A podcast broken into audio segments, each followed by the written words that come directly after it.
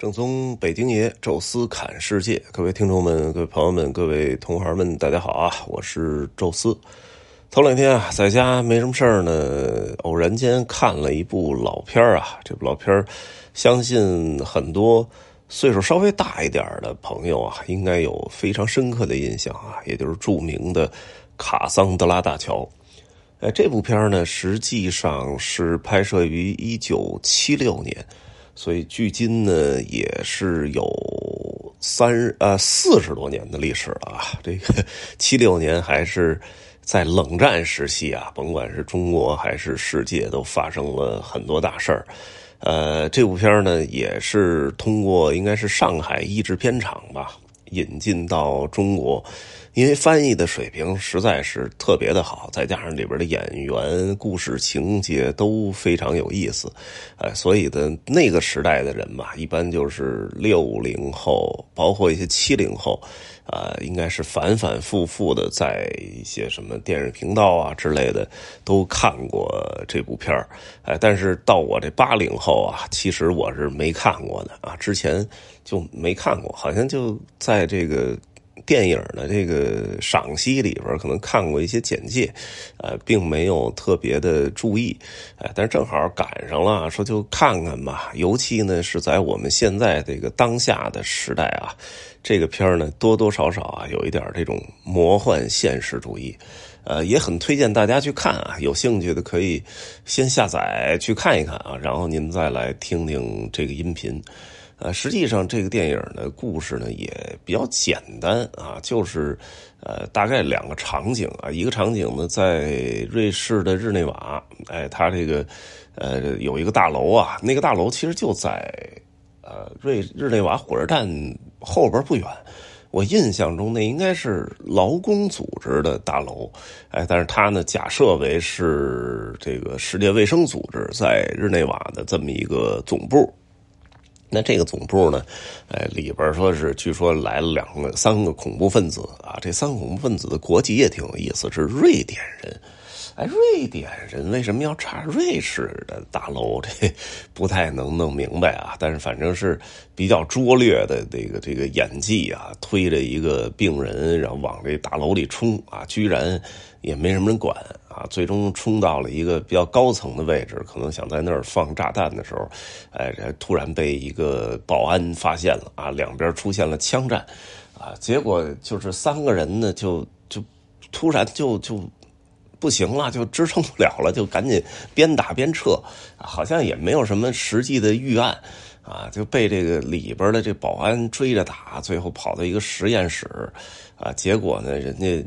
开枪打死了一个，另外呢还打碎了旁边的几个实验的器皿，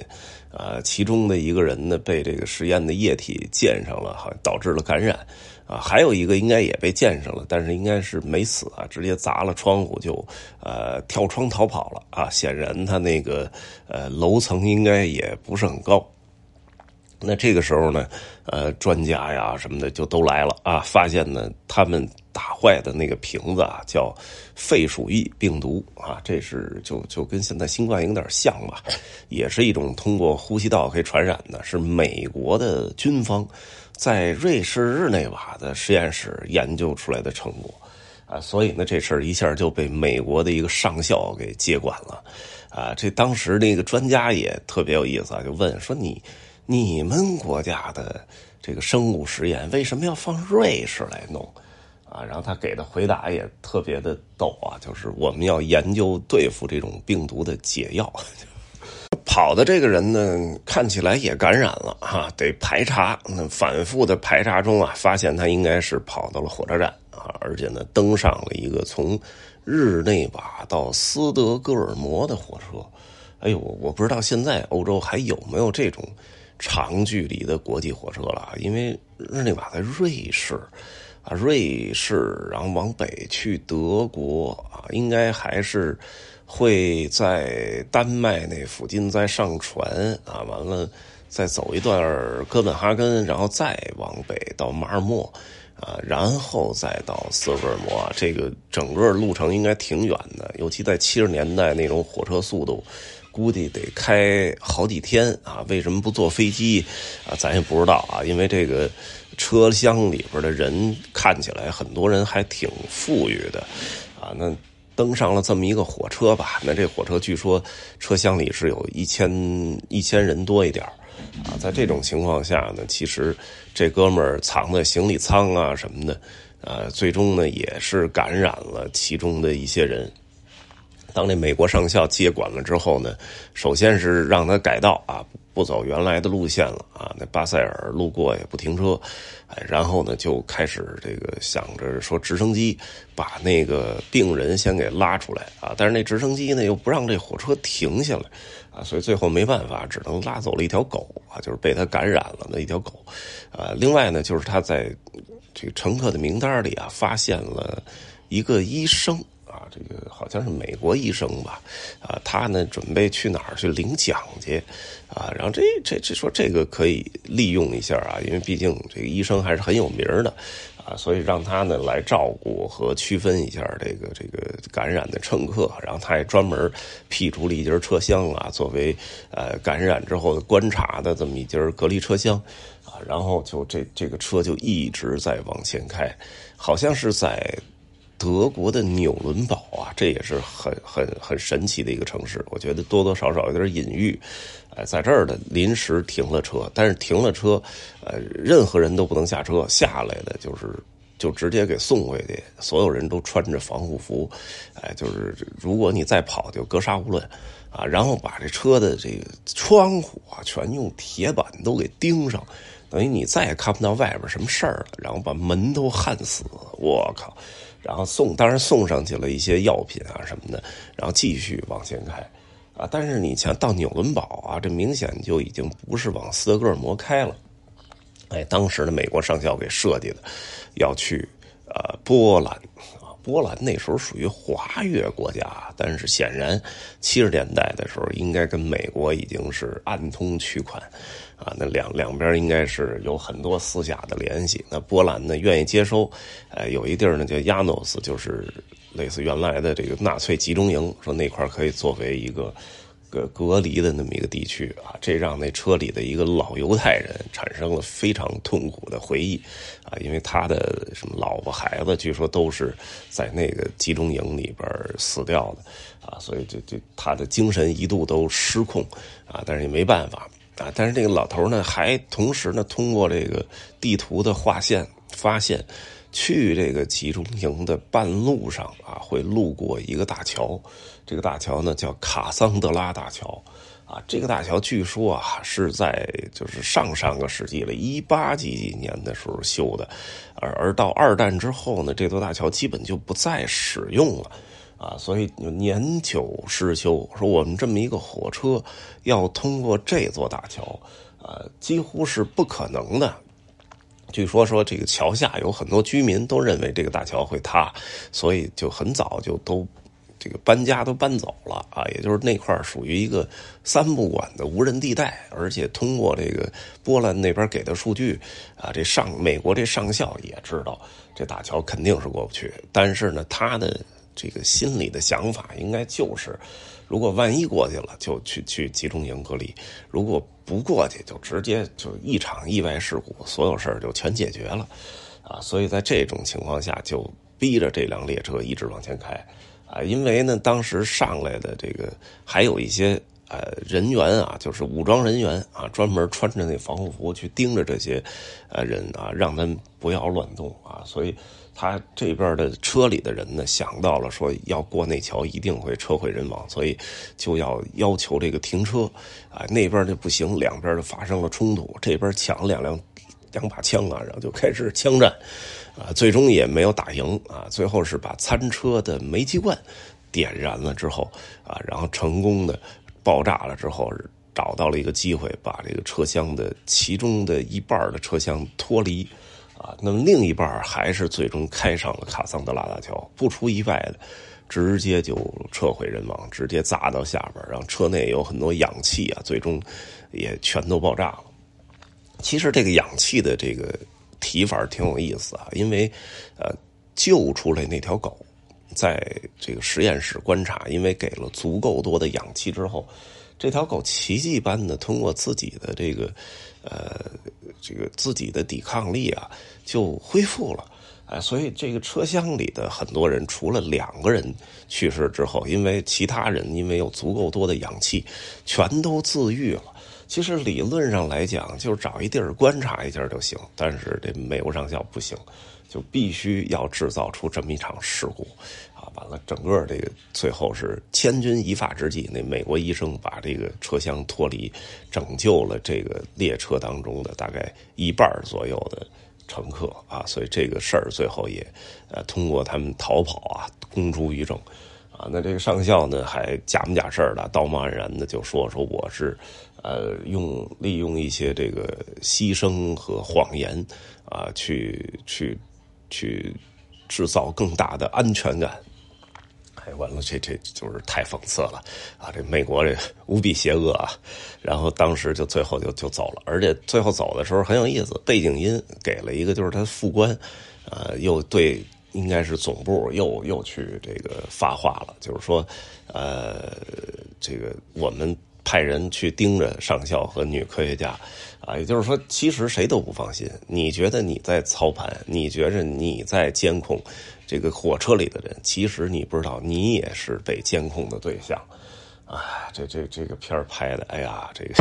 尤其在这个时代看，确实是很有共情啊。呃，多咱就不说了啊，因为希望还是大家自己去看看啊。我能想到的，其实就是，呃，当年经常有一个。类似于那种人性的选择的问题，啊，就是说一一个铁轨上绑着一个人，那个铁轨上绑着十个人，这火车呢正常的，呃，要要正常开的话，就是压死那十个人，哎，但是如果你能够操纵那个操纵杆拐到另外一条线的话，就压死一个人，啊，说这种情况你去如何选择？就是。人人命一条人命重要还是十条人命重要？而且选择权在你啊！如果你不动的话啊，那其实那一个人是没有问任何问题的啊。然后当时就还费了很多的脑筋去想这事儿啊，大家甚至还辩论。而当真正这个命运到来的时候，其实你会发现。你根本就不太可能成为那个掌管这个换换铁轨的轨道操纵杆的这个人，你大概率是躺在铁轨上，等着命运的裁决啊！这个确实啊，对于大灾难来讲，普通人呃是很难有真正意义上的选择权的啊！哎，只能够像这个。电影里啊，做一点这种浪漫主义的抗争啊，这个就是我我看过这个片儿的一些感触吧。啊，另外呢，再说两个这个背景知识吧。一个呢是这个卡桑德拉大桥，虽然说的是波兰啊，但是实际上呢，呃，有两个争议。一个争议呢是在北威州，大概在明斯克附近。啊，有这么一个明斯特附近啊，有这么一个峡谷的大桥，说有可能是那个，但是更多的理论支持啊，是在美法国的中部啊，有这么一个钢索桥，而这个桥呢，呃啊，这个钢结构桥，而这个桥然后呢，是就是埃菲尔铁塔的这个设计者叫古斯塔夫埃菲尔啊，在设计埃菲尔铁塔的。同时在设计这座桥，所以这个桥的结构包括那个样子，跟埃菲尔铁铁塔特别的像啊，所以被法国人称为在横卧在峡谷上的埃菲尔铁塔。哎，从这个我能找到的呃这个桥的照片以及周围的风景对比，呃卡桑德拉大桥那电影里的风景，应该是法国中部这个桥会更吻合一些。还有一个呢，就是卡桑德拉的这个名儿啊，其实咱们听过我那个《宙斯砍欧洲》啊，说到希腊神话啊，最开始说的时候啊，会聊到特洛伊战争。这特洛伊战争里边呢，就是特洛伊的国王叫普利阿摩斯啊，这普利阿摩斯的最重要的两个儿子，一个是赫克托尔，一个是 Paris，然后还有一个呃小女儿叫。布里塞斯啊，但是实际上这普利阿摩斯应该是生了三四个儿子吧，啊，然后还有三四个女儿啊，就是很大的一个大家庭。其中呢有一个女儿叫卡桑德拉公主啊，卡卡桑德拉啊，卡桑呃卡桑德拉吧，也有的地儿叫卡桑卓啊，卡桑卓公主啊，这个卡桑德拉公主。啊，实际上是太阳神神庙的女祭司啊，因为呃，特洛伊城就是太阳神守护的城市，哎，所以她呢是作为女祭司，而且跟阿波罗还有了感情啊，但是呢，好像是对阿波罗呃有点这个不顺从啊，结果被阿波罗给诅诅咒了啊，就是说诅咒到你可以看到未来，但是呢，没有人相信你说的话。所以呢，哎，当这个呃，Paris 把海伦带回呃特洛伊城的时候，卡桑德拉公主就说说这个海伦会毁灭这座城，而且会让这座城焚烧啊。结果没有人信他的话。而当这个木马被推进了特洛伊城之后，啊，就是当时有两个人啊去说这个木马里边藏着人，一个是大祭司拉奥孔啊，结果他拿那个。枪一捅啊，里边出来几条蛇，把他咬死了。还有一个就是卡桑德拉公主啊，但是卡桑德拉公主说完，同样没人信啊，所以最终呢，是他眼见着特洛伊城市被灭亡，他也被掳到了这个希腊啊，最终呢是死在了麦西尼啊，就是阿伽门农的王宫啊，所以这个卡桑德拉这个名儿本身也是有一种隐喻，就是你可以预见到的悲惨未来，但是呢。没有人相信，或者没有人能控制得了，啊！这部电影呢，整体的出出来啊，就其实我觉得可能是借鉴了，呃，像《东方快车谋杀案》啊，其中的一些情节和人物设计啊，也是啊，这些个这些个不同的性格的人物在一个列车里面出现。当然，并不是说列车里有一个凶手，而是他们共同面对一个危机。哎，所以我觉得啊，可能多多少少的，呃，对其他的一些文学作品有一些借鉴啊。但总体来讲，其实演的是非常好啊，包括里边的演员啊，那个索菲亚·罗兰啊，这个现在看起来，以我们现在人的审美，依然觉得那个时候非常漂亮，呃，也推荐给大家吧。啊，那今天这期呢，就先聊到这儿。有什么想说的，欢迎大家在音频下面留言，也欢迎大家呢加入听众群讨论交流。微信搜索“宙斯”微信号这六字汉语拼音全拼，加入之后会邀请您进群。也欢迎大家呢关注我们在喜马拉雅的另外一个音频节目《宙斯侃欧洲》啊。这期就说到这儿，下期再见。